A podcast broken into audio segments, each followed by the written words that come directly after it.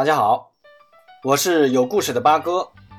我呢是一个钟爱巴萨二十多年的球迷，从上高中时里瓦尔多时代，到后来大学的小罗时代，再到后来参加工作的梦二、梦三时代，再到现在的梅西时代。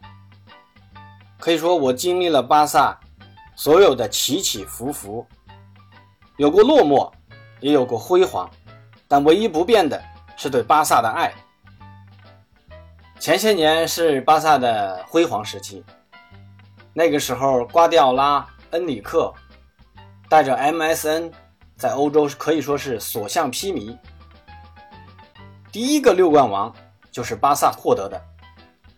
那个时候很多人提起巴萨，都蔑称巴萨为“拉影”，对巴萨的传控足球和表演式足球，哎，打引号啊，都嗤之以鼻。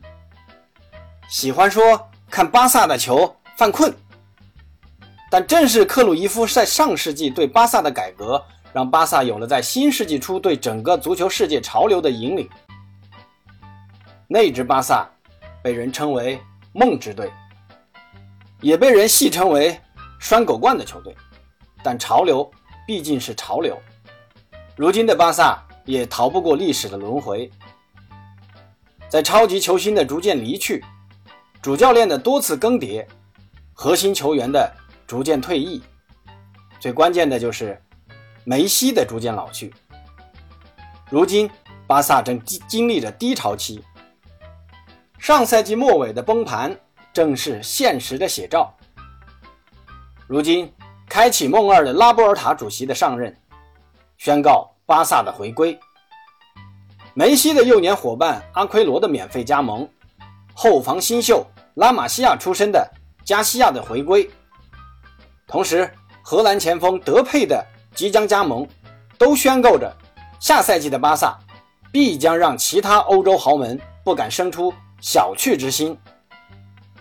如今欧洲杯开赛在即，让我们盘点一下巴萨阵中。参加欧洲杯的众多球员的本次欧洲杯的前景。啊，第一位，布斯克茨。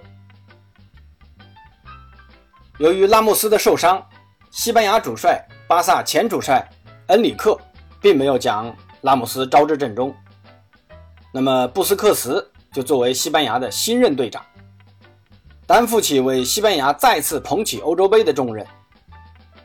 但不幸的是。就在前几天，布斯克茨被查出感染新冠。最乐观的估计，他将缺席西班牙的前两场小组赛。但身处在 E 组的西班牙，面对同组对手波兰、斯洛伐克和瑞典时，相信应该不会遇到太大的挑战。最多嘛，可能面对波兰，毕竟波兰有那个莱万嘛。相信在面对波兰的时候，会有一点点的小麻烦。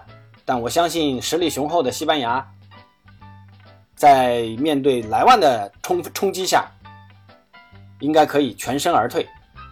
那我们希望布斯克茨能够早日康复，让我们静待队长的王者归来。那第二位，阿尔巴，我们知道啊，巴萨的左边后卫阿尔巴是同样的，也承担起西班牙的左路防守任务，同时呢，他也是西班牙的左侧引擎。快速的左侧插上挑传助攻是阿尔巴的成名绝技。